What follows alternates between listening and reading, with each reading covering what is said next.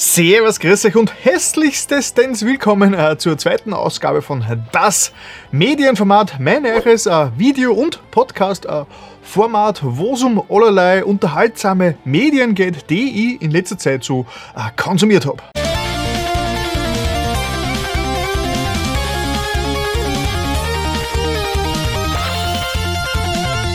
Es ist endlich Sommer, also der Sommer 2020 hat sich ja ein bisschen Zeit lassen und äh, endlich kann man äh, sein Eis genießen. Und herzlichen Dank an euch alle da draußen, dass ihr das erste Medienformat euch angeschaut habt, weil äh, dieses Video echt einen sehr guten Zuspruch erhalten hat. Über 170 äh, Views äh, bisher. Für meinen Kanal ist das ein, ein Wahnsinn eigentlich und äh, auch was in den Kommentaren so passiert ist, äh, zeugt davon, dass euch das Ganze eigentlich sehr gut gefallen hat. Ja, äh, was sagt man dazu? Mahlzeit. Eigentlich ist dieses äh, Twinny-Eis da äh, das perfekte Symbol äh, für die zweite Ausgabe. Ja, äh, zwei, ne? sehr, sehr äh, kreativ und so. Es ist endlich der Sommer und äh, ich schwitze schon ein bisschen in meinem tollen Studio. Und deswegen werde ich das Ganze heute relativ zügig durchziehen. Weil ich habe auch so ein bisschen das Feedback gekriegt äh, vom letzten Video, dass ich aber wieder mal viel zu viel geschwafelt habe und viel zu wenig äh, auf die Themen eingegangen bin. Und das will ich heute ändern, weswegen ich äh, direkt, nachdem ich dieses Eis da zusammengegessen habe, direkt gleich in den Game-Style wechsel.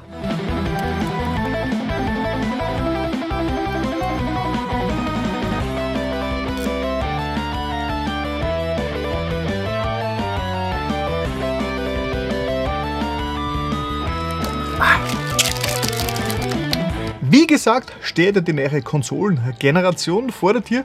Und neulich äh, sind die Gerüchte ein bisschen angeheizt worden, weil der Wario 64 äh, hat da äh, ähm, einen Beitrag geteilt, der sagt, dass anscheinend äh, die Seitenteile von der PlayStation 5 abnehmbar sind. Und äh, das würde bedeuten, dass man die PlayStation 5 vielleicht ein bisschen äh, modden kann, so wie damals die Xbox 360, die ja diese Faceplates kann, äh, gehabt, die man umtauschen hat können. Und das hat sich ja sehr große Beliebtheit erfreut. Und äh, ja, das heißt, wenn man diese Seitenschalen von der PlayStation 5 äh, leicht auswechseln kann, dann kann man vielleicht so ein paar Kritikern den Wind aus den Segeln nehmen, die bisher nicht so ganz begeistert waren von der Farbgestaltung Abschaltung von der PlayStation 5 was in den letzten Tagen auch sehr für äh, Furore gesorgt hat, war der sogenannte Giga Leak. Also vor einigen Monaten schon ist anscheinend äh, von Nintendo sind einige interne äh, ja, Dokumente, Dateien eigentlich komplett, äh, komplett riesige Mengen äh, sind geleakt worden und da sind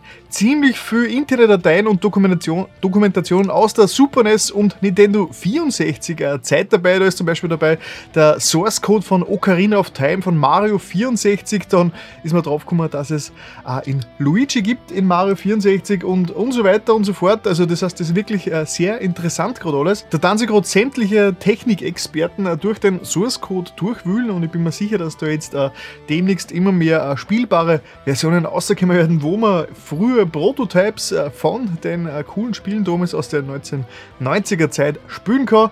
ja, das Internet hat eh schon durchtrat, weil der, der, Luigi in Mario 64 äh, eigentlich äh, vorgekommen ist. Sie hätte man anscheinend ursprünglich geplant, dass man äh, mit dem Luigi spielen kann, ist aber dann rausgestrichen worden, wie das halt so ist.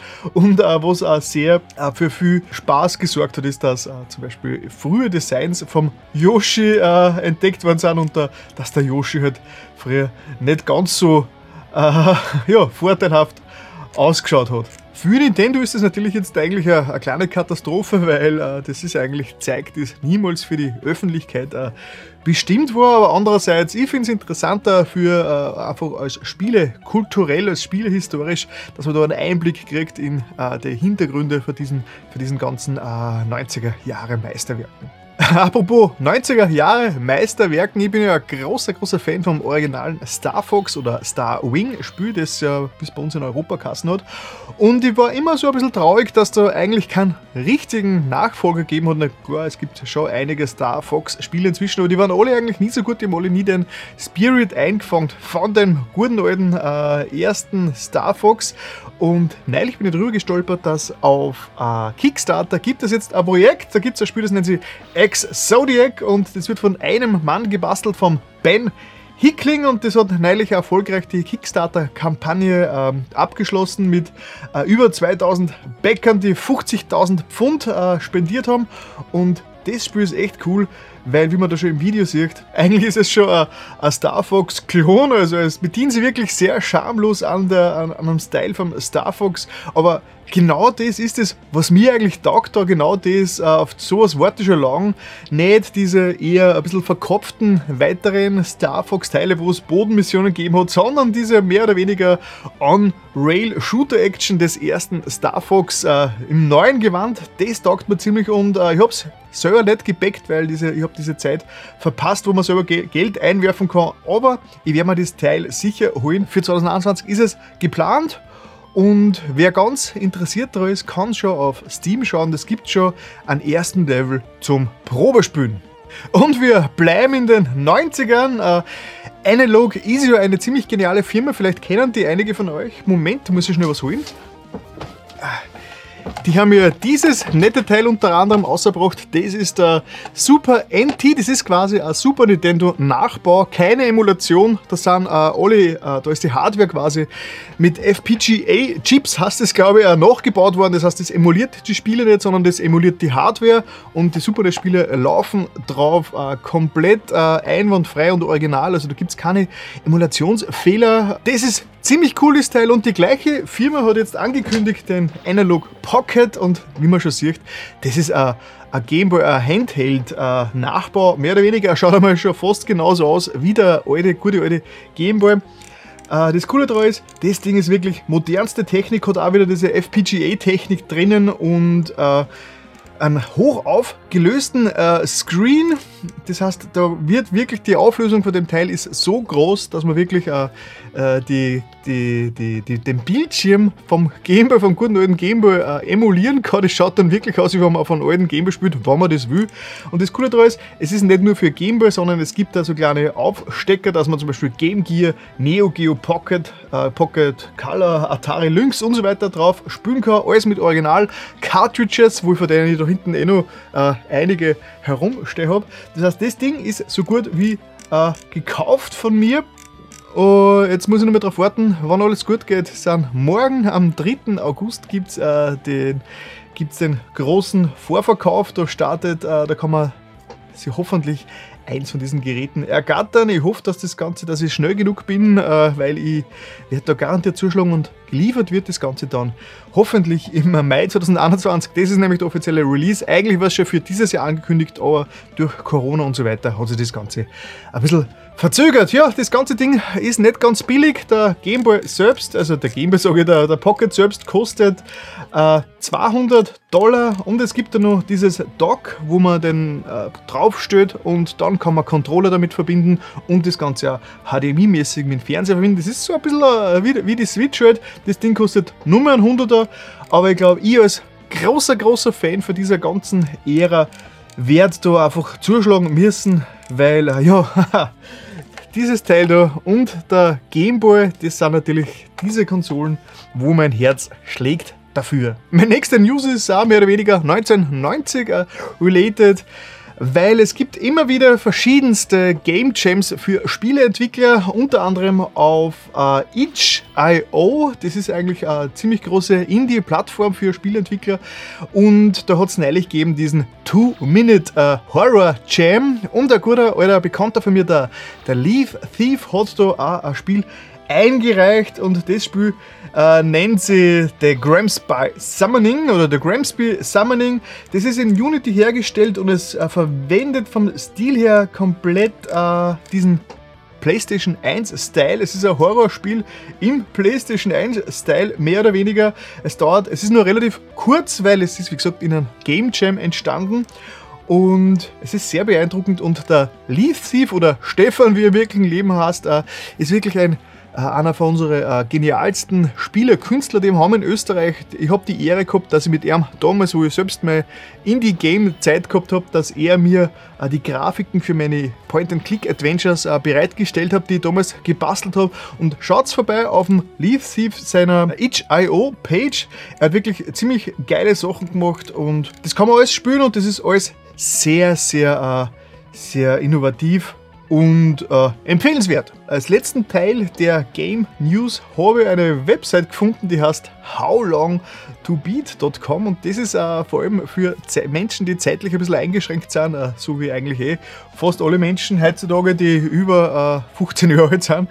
Äh, das ist eine Seite, wo man sich anschauen kann, wie lange eigentlich Spiele dauern. Auf der Seite gibt es so gut wie alle Spiele, was man sich so vorstellen kann. Da gibt eine Einschätzung, wie lang äh, zum Beispiel die Main Story dauert, wie lang die Main Story mit Extras dauert und wie lange man als Completionist braucht. Das sind alles Daten, die von, ähm, ja, von Leuten, von Zuschauern, von Usern eingegeben werden und es ist nicht hundertprozentig vertrauensvoll, habe ich schon gesehen. Also manche Spiele haben nicht viel mit der Realität zu tun, was diese Zeiten angeht. Also ich glaube, da ist man gleich mal 10 Stunden plus, äh, minus. Aber im Großen und Ganzen ist es natürlich eine, eine sehr praktische Sache herauszufinden, wie groß eigentlich und wie lang eigentlich so ein Spiel dauert. Vor allem, wenn man jetzt äh, nicht genau weiß, wie viel Zeit man haben wird. Und äh, das ist eigentlich gleich die perfekte Überleitung zu meinem nächsten Thema, weil in meinem letzten Video habe ich ja äh, ein Spiel vorgestellt, äh, Metroid Prime 2 und Death Stranding und äh, ich wollte halt euch ein bisschen drüber berichten, wie so mein Spielfortschritt ist und äh, ja, es gibt nicht viel zu berichten, weil ich habe seit dem letzten Medienformat habe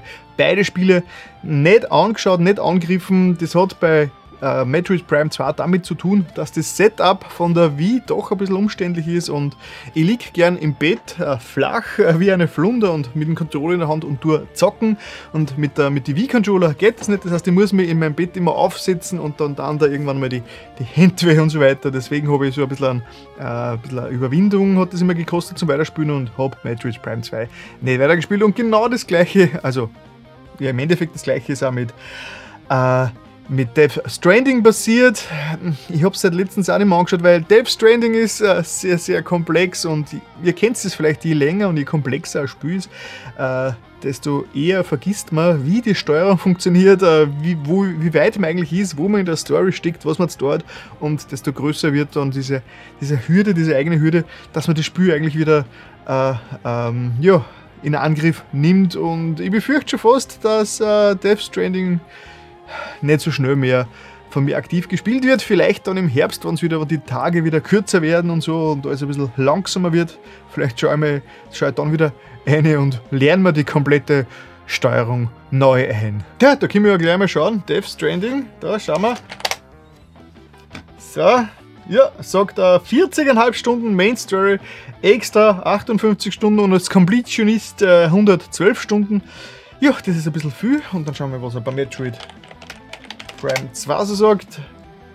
Ja, 17,5 Stunden für die Main Story, 19,5 Stunden für Main und Extra und 22,5 für Completionist. Ist jetzt eigentlich auch fast ein bisschen zu viel für mich, weil alles, was über 10 Stunden geht, äh, ist zurzeit wirklich, wirklich schwierig. Was mir gleich direkt zu dem nächsten Spiel bringt, das ich euch heute vorstellen will, und das ist auch das einzige Spiel, über das ich äh, ausführlich reden werde äh, heute, und das ist Rhyme. Auf dieses Spiel bin ich äh, aufmerksam worden, weil äh, Game Pass, also Xbox Game Pass, ich habe letztens schon drüber geredet, hat mir neulich wieder eine Nachricht geschickt, dass äh, mehrere Spiele wieder aus dem Programm fliegen und da waren unter anderem auch Rhyme dabei. Und Rhyme habe ich schon sehr lange äh, auf dem Radar das hat eine sehr, äh, eine sehr bewegte Entwicklungsgeschichte hinter sich. Ich glaube, das ist zum ersten Mal schon Anfang der 2010er vorgestellt worden. War dann kurze Zeit einmal ein PlayStation Exclusive Spiel, ist dann einmal kurzzeitig, hast gar nichts mehr davon gehört und so. Es hat immer sehr interessant ausgeschaut, weil es hat immer so ein bisschen einen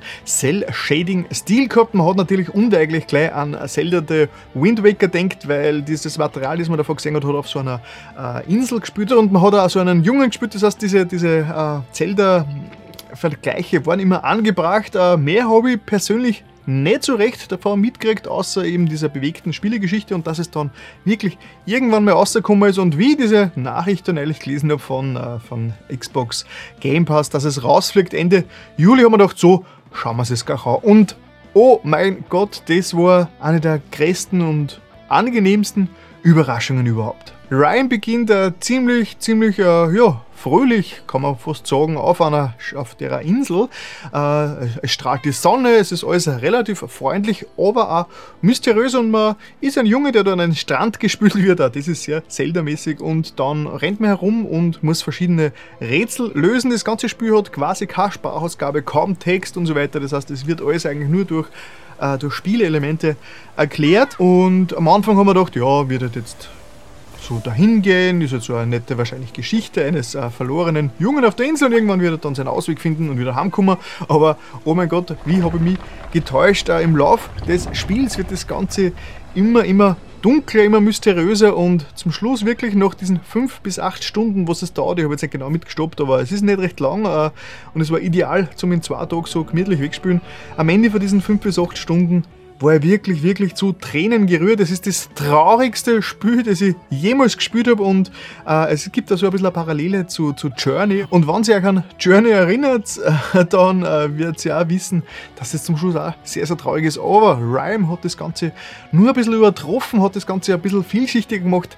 Kritiker könnten jetzt sagen, es ist dann zum Schluss schon ein bisschen Holzhammer äh, traurig, aber mich hat es wirklich kalt erwischt. Ich habe da mitgefiebert, vor allem gegen, gegen den Schluss, gegen, gegen, letzten, gegen dem letzten Viertel vom Spiel war es wirklich schon teilweise einfach so ergreifend und äh, das ist nicht für jedermanns Sache, aber ich habe äh, es wirklich sehr, sehr genossen, das Ganze.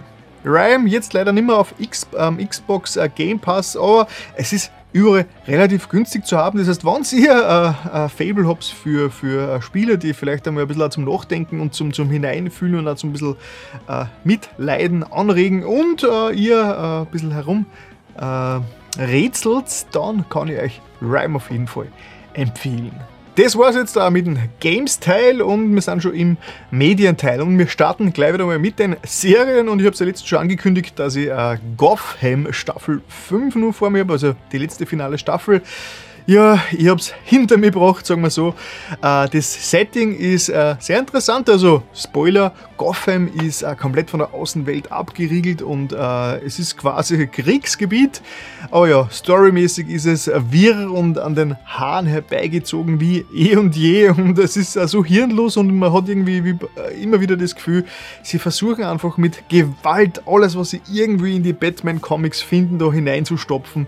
Das einzige was, was die Serie wirklich herausreißt, wie ich schon letztens gesagt habe, ist die Ausstattung, also die, die ganzen die Schauplätze und alles und äh, die Kostüme sind sehr cool und auch teilweise sind die Schauspieler wirklich geil. Also mir hat äh, die homoerotische, äh, fast schon Liebesbeziehung zwischen Pinguin und Riddler, die, die hat mir sehr gut gefallen und hat eigentlich auch die ganze Serie recht herausgerissen. Und zum Schluss, und das ist wieder ein kleiner Spoiler, sieht man endlich den Batman. Zwar nur kurz, aber das ist sehr cool in Szene gesetzt. Und ich würde sogar so weit äh, gehen zu sagen, äh, wenn ihr euch nur die letzte Folge anschaut und äh, zu den Momenten hin skippt, wo man in Batman sieht, dann werdet ihr als Batman-Fans wahrscheinlich auch ganz gut bedient sein direkt nach Gotham habe ich mir gedacht, so, jetzt muss ich ein bisschen das, das Niveau ein bisschen steigern und bin halt gleich zu Dark eingestiegen. Also diese berühmte deutsche Serie, wo es um Zeitreisen geht und äh, wir haben äh, ziemlich viele Menschen gewarnt, äh, dass man sich in der dritten Staffel überhaupt nicht mehr auskennt. Deswegen habe ich mit der ersten Staffel wieder angefangen und bin jetzt so in der Mitte von der zweiten Staffel.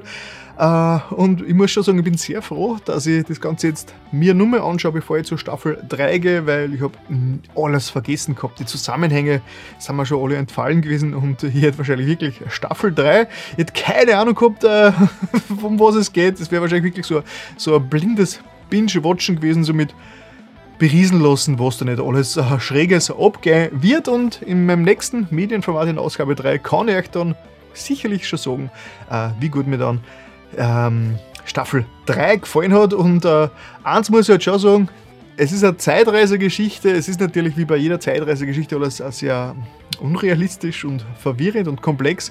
Aber das aller, aller unrealistischste von Dark der Serie ist, dass quasi alle Leute, äh, die in der Serie miteinander verheiratet sind und eine Familie gründen, dass sie die alle schon in der Jugend kennengelernt haben und alle seit der Jugend bis ins hohe Alter äh, zusammenblieben sind. Das ist äh, schon ein bisschen konstruiert, aber man stelle sich vor, es hätte dann jeder, der in diesen verschiedenen, zwischen diesen verschiedenen äh, Zeitepochen ähm, äh, in der Serie vorkommt, hätte dann nur fünf verschiedene Ehen geführt, dann hätte sich kein Hund mehr auskennen und eigentlich bin ich ganz froh, dass sie äh, dass sie da relativ unrealistisch blieben sind, was äh, die Eheführung angeht. Weg von den Serien zu einem anderen Medium, das eigentlich äh, in meiner Wahrnehmung relativ selten vorkommt heutzutage, zumindest in meinem näheren Umkreis, und das sind Podcasts. Also ich habe schon mal letztens kurz so geredet, dass ich diesen, dieses Medienformat selbst auch als Podcast außerbringe. Und ich bin jetzt in letzter Zeit wieder Podcast-süchtig, bin da richtig reingekippt. Höre eigentlich so jede freie Minute, die ich habe, her irgendwo einen Podcast nebenbei. Und schuld dran ist ein gewisser Mensch, der heißt Wolfgang M. Schmidt. Dieser Herr Wolfgang M. Schmidt ist ein Literaturwissenschaftler aus Deutschland und der hat einen YouTube-Kanal, der heißt uh, die Filmanalyse. die hat ein Bekannter von mir, der immer wieder gern uh, tiefgründige Videos über uh, Filme postet, hat eben ein Video zu diesem Wolfgang M. Schmidt und seiner Filmanalyse gepostet und ich habe mir das dann angeschaut und ich bin dann richtig reingekippt in diese, auf diesen YouTube-Kanal, wo er wirklich alle möglichen Arten von Filmen, also Mainstream-Filme, äh, wirklich äh, Klassiker der Filmgeschichte, alles Mögliche, auch für Disney-Filme und so weiter, äh, wo diese Filme ideologiekritisch rezensiert und bespricht. Und äh, mir war, bevor ich diese Videos von die Filmanalyse gesehen habe, mir war das gar nicht so recht klar, was es eigentlich mit dieser Ideologie auf sich hat. Man denkt sich oft, ja, ein Film ist ein Film, eine Geschichte ist eine Geschichte, eine Erzählung ist eine Erzählung, da steckt nicht viel dahinter, da hat sich halt wer irgendwas ausgedacht und da soll man nicht viel Gedanken reinstecken, aber das, äh, wenn man sich mal mit Ideologie beschäftigt, äh, wird da wirklich eine komplett neue Welt eröffnet äh, an Bedeutungen, was eigentlich wo drin stecken können. Aber schauen wir mal kurz in diesen Ideologie-Begriff rein, weil nur wenn man sich auch mit diesem Begriff Begriff beschäftigt, äh, man auch diese Videos von dem Herrn Wolfgang M. Schmidt und der Ideolo Ideologiebegriff sagt einmal, der Begriff steht für sogenannte Weltanschauungen, die vorgeben, für alle gesellschaftlichen Probleme eine richtige Lösung zu haben. Menschen, die solche weltanschaulichen Ideen oftmals starr und einseitig vertreten, nennt man Ideologen. Eine zweite Begrifferklärung ist ja noch, äh, von Ideologie kann dann gesprochen werden, wenn mit den Mitteln der Wissenschaft, äh, gegebenenfalls auch unbewusst, eine Rechtfertigung bestehender Herrschaftsstrukturen erfolgt. Bei der Aufdeckung solcher Einseitigkeiten, etwa in Form des Nachweises der Abhängigkeit des Denkens von gesellschaftlichen Verhältnissen, handelt es sich um Ideologiekritik. Genau, und das ist extrem interessant, wie der, äh, wie der Wolfgang M. Schmidt da quasi verschiedenste Filme, die man sie, wo man eigentlich normalerweise nie drüber nachdenkt, was, da, was ist eigentlich die Ideologie dahinter, was will uns eigentlich, äh, was will uns eigentlich der Regisseur zwischen den Zeilen erzählen, um was für Werte äh, geht es eigentlich in einem Film, wenn man mal genau darauf schaut? Und die deckt der Herr Wolfgang Schmidt da wirklich gnadenlos auf und ich bin da, recht, ich bin da echt reingekippt und habe wirklich einmal schon wochenlang nur diese Videos geschaut, weil den Kanal, die Filmanalyse, gibt es schon seit Mai 2011, also neun Jahre. Inzwischen gibt es schon über 500 Videos, das heißt, da wird ein Netfahrt, wo man da äh, mal sich damit beschäftigt. Äh, das erste Video war damals äh, zu Scream 4, das heißt, äh, der Herr Schmidt hat da gleich mal angefangen mit, äh, mit einem sehr publikumstauglichen Mainstream-Film und das letzte Video, das ich gesehen habe, war zu Otto der Film, weil da hat es ja neulich diese Kritik gegeben, das gibt, dass es im Otto der Film, in diesem Film aus den frühen 80er oder Mitte der 80er, gibt es ja äh, angeblich rassisti rassistische Szene, die letztens wieder in den Medien waren, weil es hat Kasten, man muss den Film äh, verbieten, weil da ist Rassismus drin. Und äh, der der Herr Schmidt hat dieses, diese ganze Szene so genial analysiert und hat dargestellt, warum es da eigentlich, warum das eigentlich wirklich antirassistisch ist und äh, warum man das äh, nicht am ersten Blick erkennt. Das ist wirklich sehr gut dargelegt und dass der Herr Schmidt, der ja normalerweise ein bisschen spießerisch ausschaut. Er trägt immer Anzug und so und ist gegeltes Haar und redet sehr, äh, sehr ausdrücklich, äh, ausgewählt. Sehr, kann sich sehr gut ausdrücken, im Gegensatz zu mir. Und dass der gute Herr wirklich einen sehr guten Humor auch noch hat, hat er auch bewiesen in, in einem äh, ASMR-Video-Review von Avengers Endgame und das ist auch sehr, sehr köstlich. Aber, und das bringt mich jetzt zum, äh, zum Podcast. Äh, er macht da einige Podcasts, wie zum Beispiel, und das ist das für mich interessanteste Format, das heißt die neuen 20er und da ist er mit einem, seinem Podcastpartner, den Stefan Schulz, der ist seinerseits äh, Soziologe und Autor, hat er da äh, Anfang des Jahres einen Podcast gegründet und das Ziel ist, dass sie jetzt zehn Jahre lang jedes Monat eine Folge aufnehmen und die, das Weltgeschehen, äh, be, über das Weltgeschehen berichten. Die 29er sind natürlich eine Anspielung auf die wilden 20er, die 1920er Jahre und das ist wirklich extrem interessant. Die beiden kennen sie nämlich wirklich sehr umfassend überall aus und äh, sie schneiden da immer wieder ähm, wirkliche Audiostücke von irgendwelchen Interviews und YouTube-Videos und Nachrichtensendungen rein. Äh, und ich habe wirklich das Gefühl, seit ich diesen Podcast her, äh, kenne ich mich schon ein bisschen besser aus in der ganzen Weltgeschichte und äh, das ist ja das Geniale an, an, an, Podcasts, da kann man meiner Meinung nach fast mehr äh, Wissen und, ja, und Information mitnehmen als durch Lesen. Für mich persönlich bin ich drauf gekommen, dass ich mir recht schwer tue, wenn ich News äh, lese, dass ich dann wirklich auch diese Details verstehe und behalte. Aber wenn ich äh, Menschen, die sich gut auskennen, zuhöre, dann kann ich persönlich da auch viel mehr mitnehmen davon. Der Herr Schmidt hat noch mehrere äh, Projekte, wie zum Beispiel Wohlstand für alle. Das ist ein Wirtschaftspodcast, wo er mit einem Student der Soziologie und Vulgärökonomie was auch immer das ist, äh, wo er auch seit 2019 inzwischen schon über 50 Folgen aufgenommen hat. Das ist, wie gesagt, ein Wirtschaftspodcast, wo er relativ äh, aktueller immer wieder und auch gut verständlich auf Wirtschaftsthemen eingeht, also was, wo ich mich normal auch nicht auskenne und das finde ich deswegen auch sehr interessant. Dann gibt es ja noch die Politikanalyse, das ist angelehnt auf die Filmanalyse und das ist ein regelmäßiges Format auf, auf dem Kanal vom Journalisten Thilo Jung, da gibt es inzwischen schon äh, 10 Folgen, die bis zu zwischen 20 und 50 Minuten dauern. Also da macht er quasi, genau wie er die Filmanalyse aufzieht, äh, im gleichen Stil macht er da auch quasi äh, eine tagesaktuelle Politikanalyse und ein weiteres Podcast-Format hat er auch noch, das nennt sich Schalalala Und da geht es um Musik und zeitgemäße Musik und Popmusik und alles mögliche. Und die, äh, wird, die macht er gemeinsam mit Michael Krogmann und den kennt man als Moderator von Rocket Beans TV. Da gibt es erst äh, vier Folgen, aber die kann man sich nicht nur als Podcast ergeben, sondern auch auf YouTube anschauen. ja, das war jetzt einmal eigentlich alles äh, zum Herrn Wolfgang M. Schmidt. Äh, eigentlich bin ich ein großer Fan von diesen äh, Worten und so und ich bin wirklich ich bin immer sehr, sehr dankbar, wenn jemand, der sich wirklich auskennt und äh, intelligent ist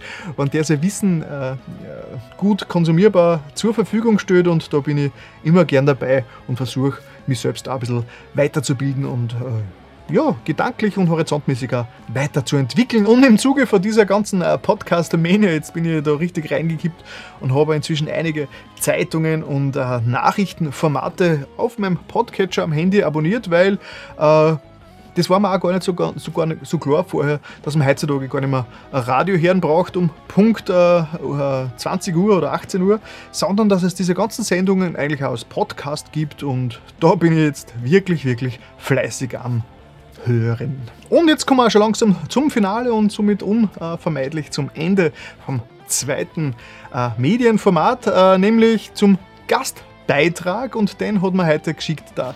Chat Lonestar. Der Chat Lonestar ist YouTuber, zwar seit 2014 ist er aktiv, hat inzwischen auch schon fast 500 Videos äh, veröffentlicht und er macht halt alles Mögliche zu Nerd-Stuff. Äh, damals hat er ganz viel diesen typischen äh, YouTube-Spirit gemacht. Also, äh, wer vor fünf Jahren YouTube geschaut hat, äh, die typischen deutschen YouTube-Videos und so weiter, der wird da gleich mal einige Déjà-vus haben. Also, in der Zeit hat er gestartet damals. Und inzwischen ist er hauptsächlich bei Produktvorstellungen und bei Top Listen äh, gelandet und was seine äh, absolute Lieblingsserie ist zurzeit, das erzählt er euch jetzt. Hallo Romaldo and Friends, ja, heute stelle ich euch meinen Geheimtipp vor und zwar der ist knapp vor einem Jahr rausgekommen und zwar die Rede ist von Tschernobyl, die Serie. Ähm, warum mich das eigentlich so fasziniert bzw. begeistert ist, ich habe das teilweise damals mitbekommen, 1986, wo das passiert ist im April. Und zwar, ich war im Kindergarten und es war auf einmal der Kindergarten geschlossen. Das heißt, ähm, aufgrund dieser radioaktiven Wolke ist bei uns in Österreich die, äh, die Kindergärten geschlossen worden. Bei uns wurde sogar die Sandkisten alle entleert im Ort, äh, weil sich irgendwie halt der nukleare Überbleibsel davon irgendwie in Sand bindet und das gefährlich gewesen wäre. Und ja, jetzt zur Serie, warum das für mich so faszinierend ist. Erstens einmal, ähm, es ist ja eine der bestbewertesten, wenn nicht die bestbewertete Serie aller Zeiten. Und was da eigentlich so faszinierend ist, eigentlich, ähm, wie das die Geschichte erzählt wird. Also es wird vielleicht ein bisschen hochgepusht, ein bisschen ähm, vielleicht sogar Sachen falsch erzählt, wird gesagt. Eine riesig große, tolle Serie, weil ähm, die ganze äh, Geschichte, der Sound, der drückende Sound, was die ganze Zeit ist, äh, von dieser Katastrophe, der geht so tief hinein äh, in Fleisch und Blut und darum ist das wirklich sehr gut gemacht. Dann die ganzen Maskenbildner, sei es jetzt mit dem Verfall der Zelle bzw. der Haut, man sieht richtig schön, wie die nukleare Strahlung äh, den Menschen zerstört, sprich äh, die ganzen Ursachen, die was medizinisch dann auftreten. Höchst interessant und alle, äh, die was das jetzt zum Beispiel nicht miterlebt haben oder sich nicht daran erinnern können, kann ich auf jeden Fall einen Rat geben. Schaut euch die Serie an. Es ist wirklich ein Muss. Ähm, es sind insgesamt nur fünf Folgen, wo äh, so zwischen 60 und 70 Minuten dauern die. Es ist auch wirklich sehr hart, das Ganze anzuschauen, weil es geht auch ziemlich äh, tief hinein, weil ähm, ich sage mal, da gibt es eine Folge, wo halt dann ja sehr viel Lebewesen äh, vernichtet werden, weil sie halt irgendwie radioaktive Strahlung haben und da spürt man das richtig mit, wie halt die Schauspieler bzw. die Charaktere in der Serie leiden. Ja, äh, und was halt sehr gut ist zum Schluss, also sprich zum Abschluss der Serie, ähm, wird dann nochmal aufgeklärt, warum das Ganze passiert ist. Und das ist wirklich interessant, weil da geht es dann ein bisschen in das Wissenschaftliche hinein. Und es soll eigentlich zeigen, dass Atomenergie sehr, sehr gefährlich ist. In Amazon können Sie das kaufen, glaube ich, so als Blu-ray oder als On-Demand um 15 Euro. Auf Sky ist, glaube ich, sogar noch verfügbar. Ja, auf jeden Fall eine Empfehlung für mir, Tschernobyl aus dem Jahr 2019 und Schaut es euch unbedingt an. Hat mich gefreut, dass ich dabei war bei Humaldo Friends und viel Spaß dabei bei der Serie Tschernobyl schauen. Jo, das war der gute Herr Jet Lone Star und äh, warum er immer von Humaldo und Friends redet, ist, äh, weil wir haben damals, äh, wo ich diesen Podcast gegründet habe, den Humaldo und Friends, da war er mal zu, zu Gast und so und äh, auf das hat er da jetzt angespielt. Und ja, letztens habe ich noch gesagt, äh, ich weiß nicht genau, ob ich meinen Podcast weiterführe, aber ja, ich mache das und ich werde diese Folge wieder raufladen. Das heißt, ihr könnt euch dieses ganze Geschwafel von mir da auch direkt äh, als Podcast auch nämlich auf Humaldo and Friends. Ihr findet alle Kontaktdaten unten in der Infobox äh, unter dem Video äh, und da in der Beschreibung vom Podcast. Da findet ihr den Kanal vom Herrn Chat Lone Star und natürlich auch alles, was ich bis jetzt so erzählt habe, könnt ihr da auch äh, nachlesen und findet die Links dazu. Als krönenden Abschluss von äh, das Medienformat Teil 2 gibt es den Kommentar der Folge und der ist vom Mr. Metaller 1990. Äh, das ist wirklich ein. Äh, ich habe mir da wirklich ein bisschen äh, fast schon eine Träne zerdrückt, wie ich das gelesen habe. Und er findet nämlich, mein Format ist wirklich äh, sehr, sehr interessant und gut moderiert. Und sehr freut und er schauen meine Videos anscheinend beim Kochen, weil ja live unter Bursch bin und mein Content, weil ich den so authentisch rüberbringe. Und äh, ich soll unbedingt mit dem Format weitermachen. Äh, Erna taugt, dass sie, also den Mr. Metaller und seiner Freundin taugt das Ganze, äh, wenn ich lange Videos mache und dann genreübergreifende Themen anschneide, weil er mich interessieren die Games und sie wiederum alles, was mit Serien und Büchern zu tun hat. Also ist es insgesamt wirklich eine tolle Sache und Daumen hoch äh, von uns, schreibt der Mr. Metaller. Und genau wegen solchen äh, Kommentaren macht das ganze YouTube wirklich, wirklich viel Spaß und äh, ja, motiviert mich dauerhaft. Und somit bin ich jetzt wirklich am Ende vom Medienformat Nummer 2 angelangt und ich denke, das ist diesmal unerwartet sogar noch länger geworden als das erste, aber ich werde jetzt gleich mal wieder den Zukunfts-Humaldo fragen, wie lange das Video dann wirklich ist, wenn ich alles fertig editiert habe und schau mal, was er zu der ganzen Sache sagt. Der Chance dauert genau 35 Minuten. Das ist doch viel zu lang, so viel Zeit hat doch keiner.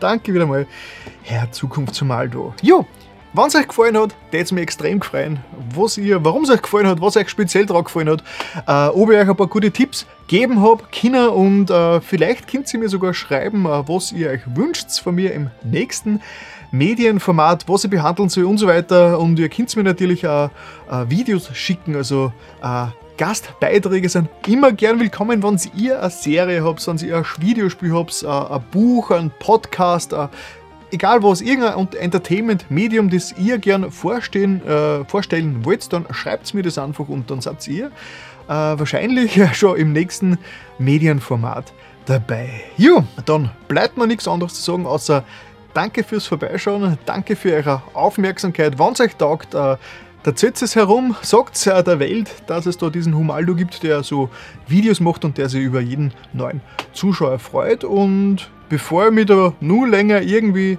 äh, herum verzettel und völlig den Faden verliere, werde ich das Video jetzt wirklich endlich beenden und ich freue mich schon drauf, wenn wir uns das nächste Mal sehen.